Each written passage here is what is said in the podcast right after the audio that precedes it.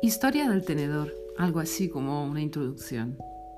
Estoy en el extranjero a punto de comer y me doy cuenta de que no me han puesto tenedor. Levanto la mano para pedirle uno al camarero, pero entonces me quedo en blanco. ¿Cómo se dice tenedor en francés? ¿O en inglés? ¿O en italiano? Dudo unos instantes. Cuando la palabra fork viene a mi lengua, el camarero me ha entendido por gestos y viene con uno en la mano.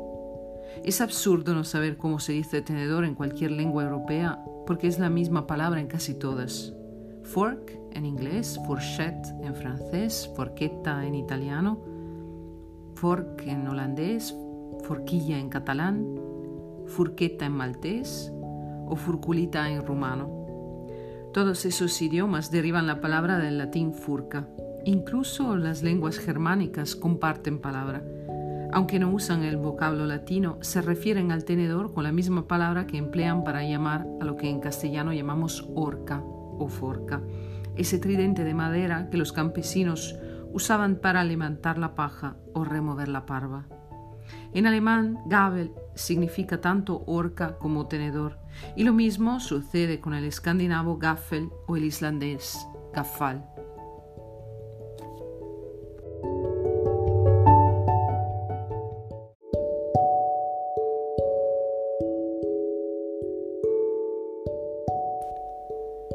La mayoría de las lenguas usa la misma palabra para referirse a la, herramienta agrícola y el cubierto porque son la misma cosa.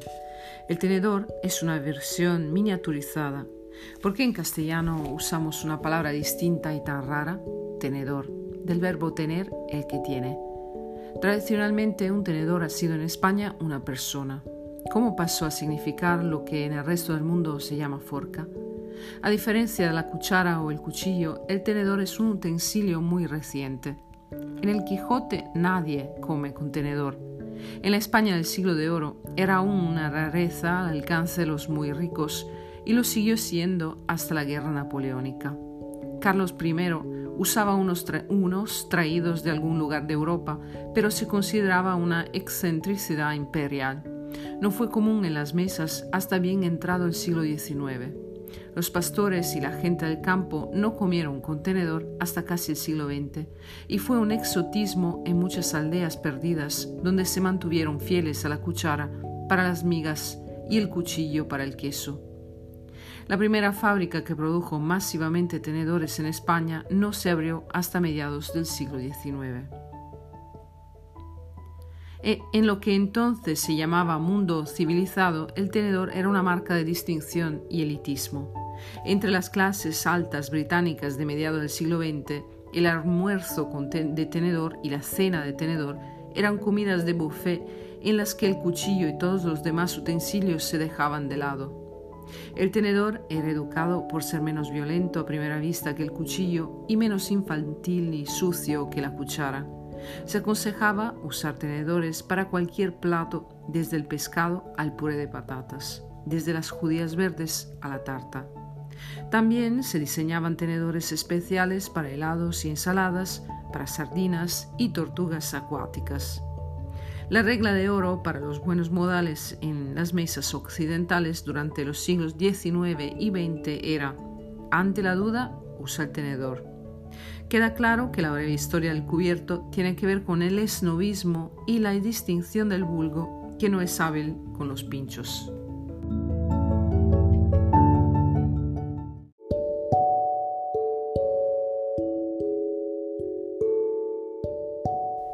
El misterio del tenedor dice algo significativo de los españoles y de cómo han vivido y viven.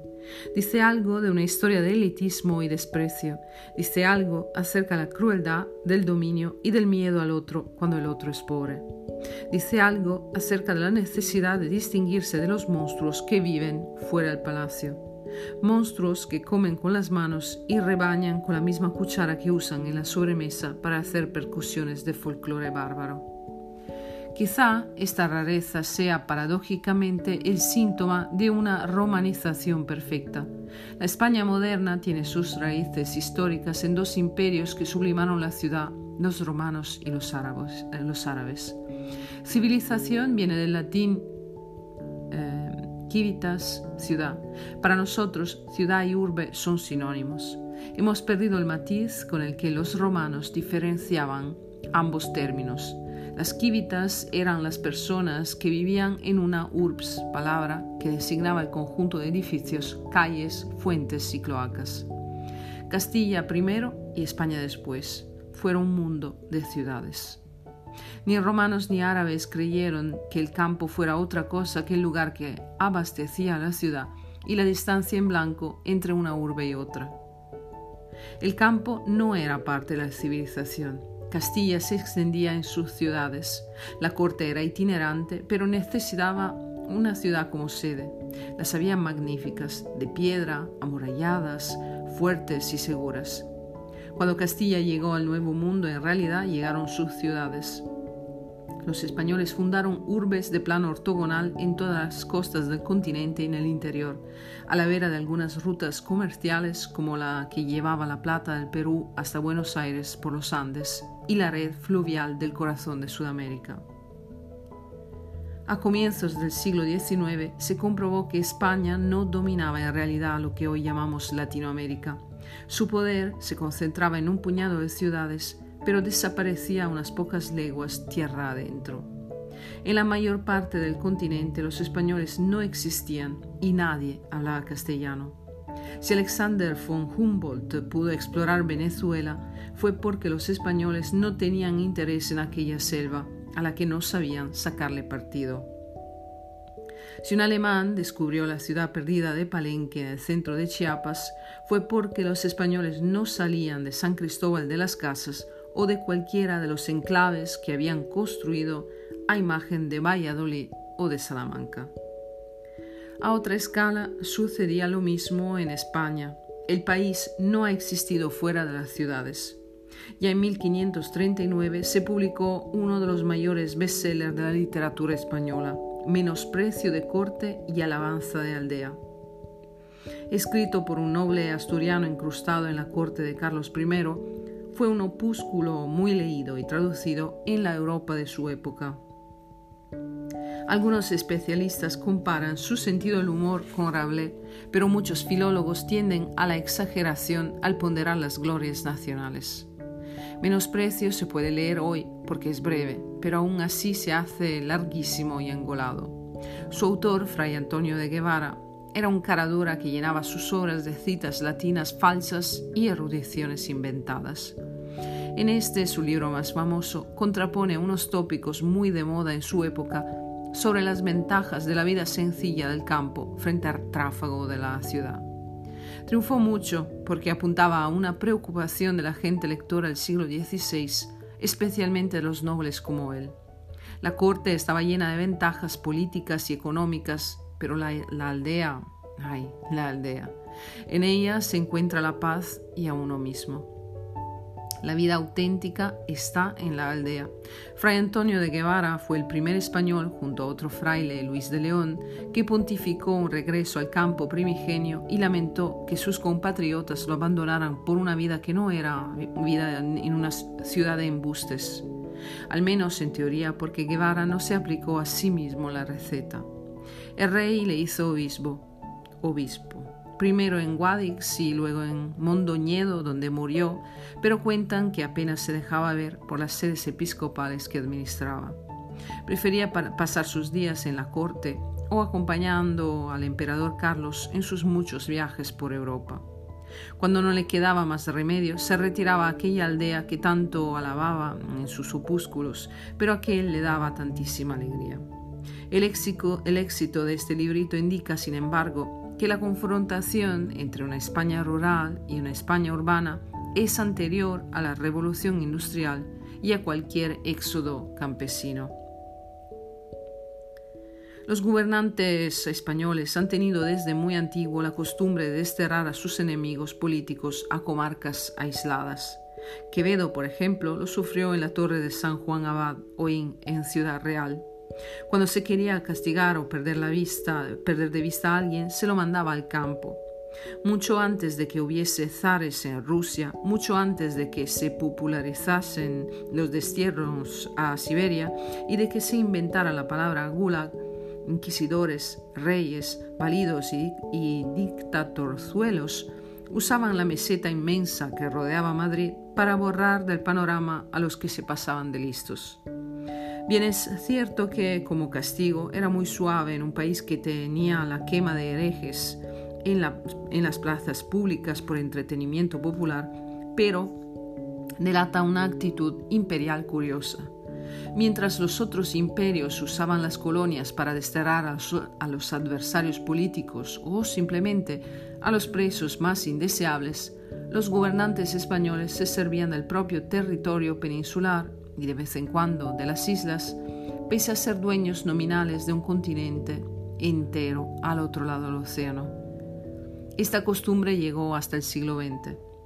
Toda civilización es por necesidad urbana, pero cada una tiene formas distintas de integrar o de ignorar ese espacio en blanco que hay entre ciudades.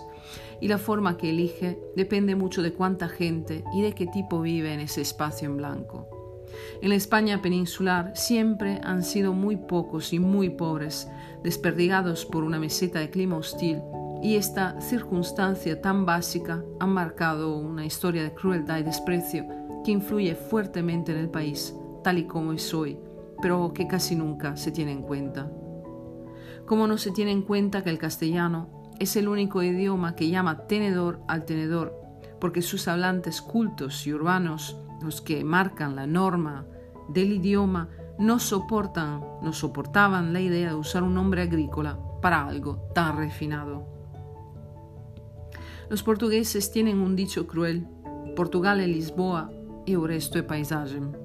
En España se podría decir que España es Madrid y el resto ni siquiera es paisaje.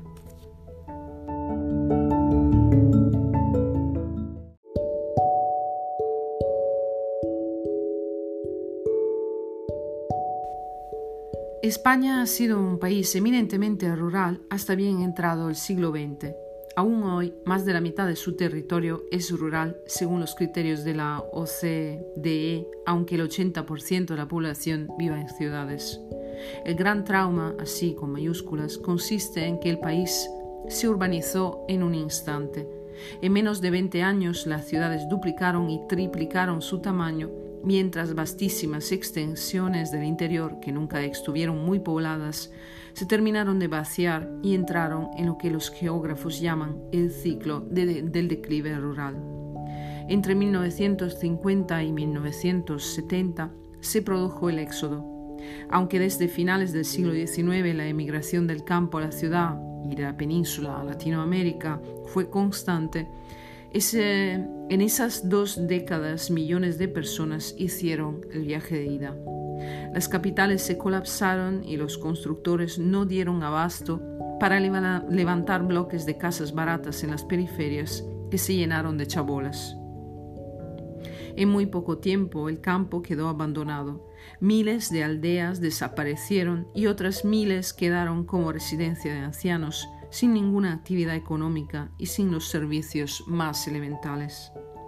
Otras miles de, personas fueron expulsadas de sus casas a punta de pistola por la Guardia Civil para honrar una política hidráulica que inundaba valles con pueblos enteros dentro. Y no cuento a los millones de españoles que en esos mismos 20 años emigraron a Europa y Latinoamérica, la mayoría desde pueblos y villorios arruinados. El paisaje que ha pintado ese gran trauma define el país y ha dejado una huella enorme en sus habitantes. Hay una España vacía en la que vive un puñado de españoles, pero hay otra España vacía que vive en la mente y la memoria de millones de españoles. Todas las tensiones entre lo urbano y lo rural que se han sufrido en España con un dramatismo raro y exótico. Hay toda una literatura inspirada en este gran trauma que no tiene igual en Europa. Pero sobre todo hay una forma de mirar y de mirarse a sí mismos que es difícil de comprender en otros contextos geográficos. Un odio, un auto-odio.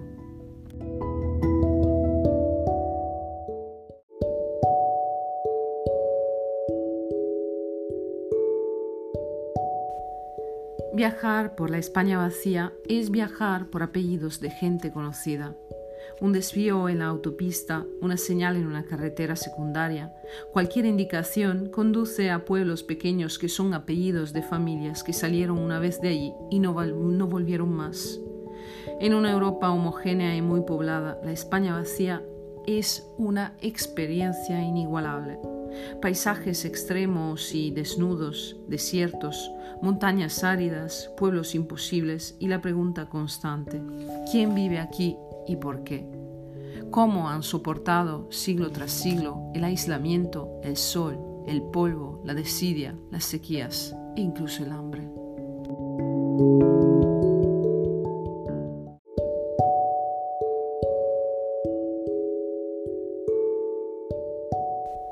Estas cosas no se perciben desde la Puerta del Sol ni la Gran Vía.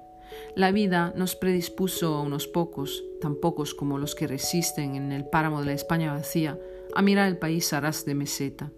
Nací en Madrid. Por parte materna soy madrileño de cuarta generación, algo muy raro en una ciudad de aluvión. Mi padre, sin embargo, es de Arcos de Jalón, un pueblo de Soria. Por razones que nunca he comprendido bien, mis padres hicieron el camino inverso al de todo el país. En vez de instalarse en Madrid, donde mi madre ya tenía un buen trabajo, amigos y una vida, alquilaron un piso en la Plaza Mayor de Almazán. Cuenta mi madre que aquello era tan extraño, unos forasteros de Madrid instalándose en el pueblo del cual se marchaban los jóvenes precisamente a Madrid, que la mudanza fue un espectáculo que congregó a todos los vecinos. Hacía mucho tiempo que no veían a una pareja con un niño pequeño llegar a esa villa, por lo demás hermosa y de calles medievales, pero donde los inviernos pasan entre nieves y nieblas y con termómetros que no suben de cero grados.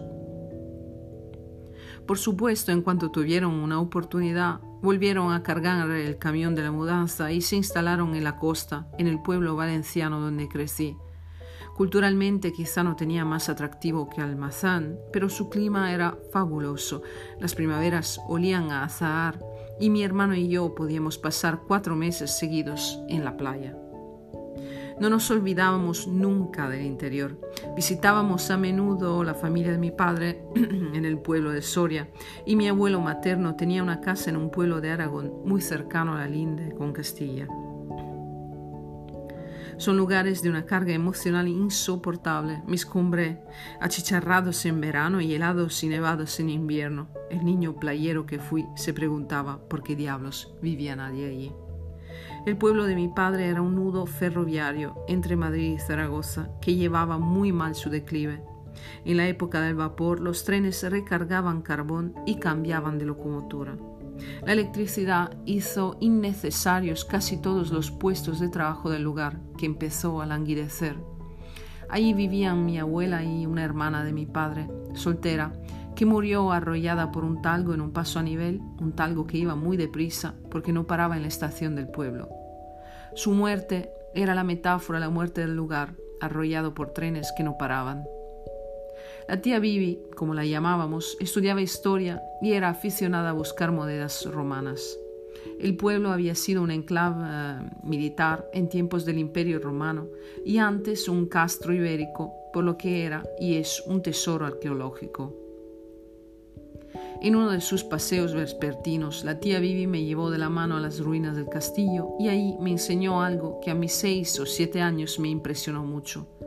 Mira, me dijo desde lo alto de un cerro de arcilla, dando la espalda al pueblo.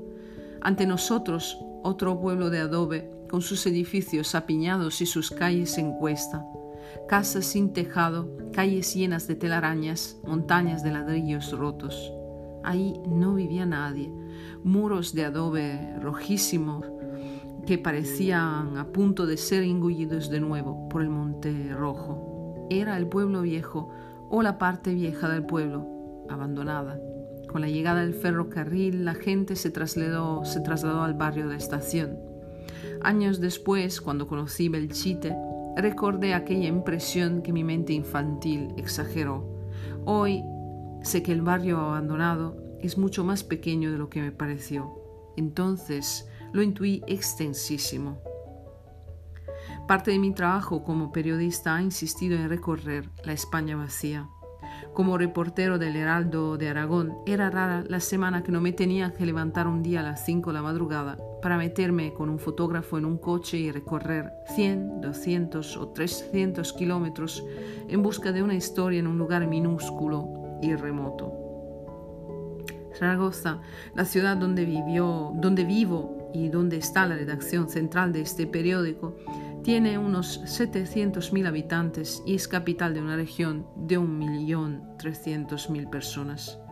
Es decir, la mitad de la población está concentrada en una sola ciudad y el resto diseminada por un área más grande que los Países Bajos, donde viven 17 millones de personas.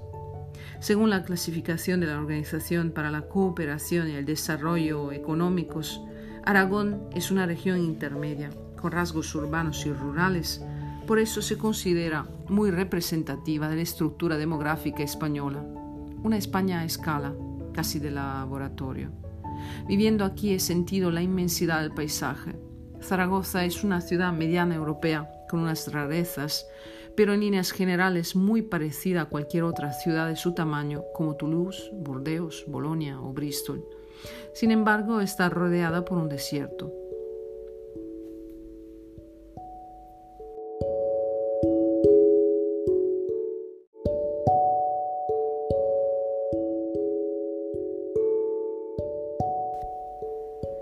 Cuando los zaragozanos quieren irse de excursión un domingo, recorren 100 kilómetros o más porque en los alrededores no hay nada que hacer ni que ver.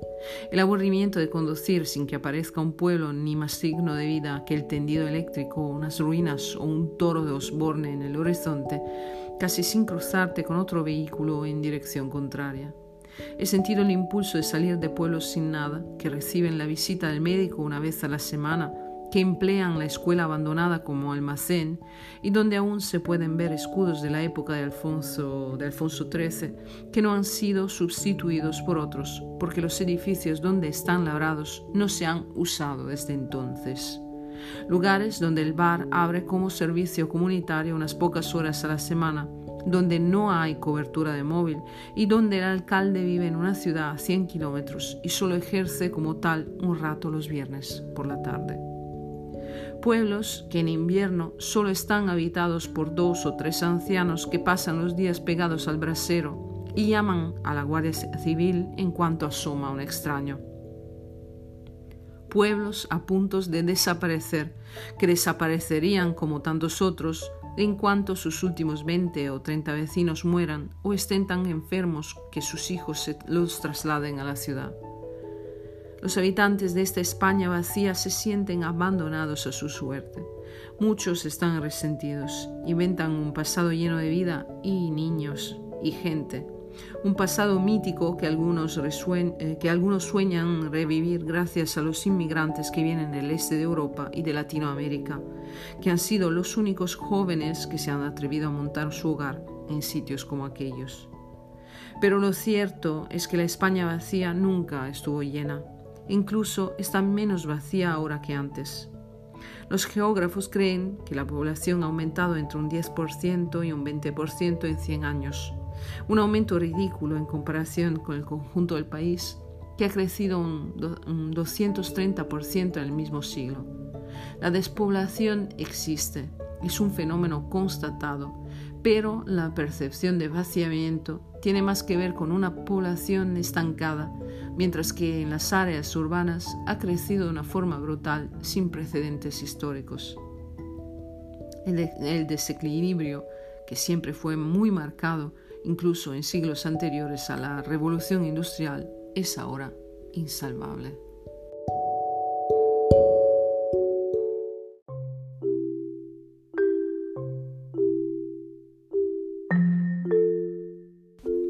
Has escuchado la entrega número 25 de El lunes viene con lectura.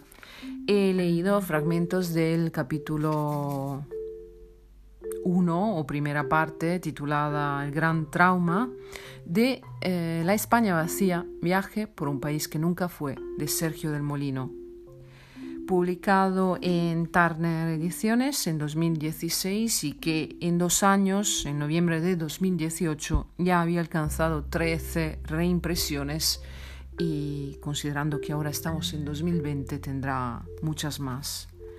Sergio del Molino eh, nació en Madrid en 1979. Es autor de La Hora Violeta, novela por la que recibió el Premio Ojo Crítico de Narrativa 2013 y el Premio Tigre Juan 2013, entre otros, y que ha sido traducida a varios idiomas.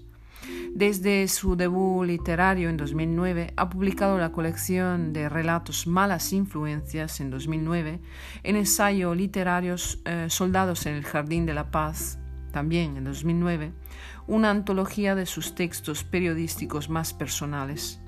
También El restaurante favorito de Nina Hagen, 2011, eh, la que fue su primera novela, No habrá más enemigo, 2012, y Lo que a nadie le importa, 2014, que anticipa en clave narrativa algunos temas que aparecen en La España vacía, su primer gran ensayo.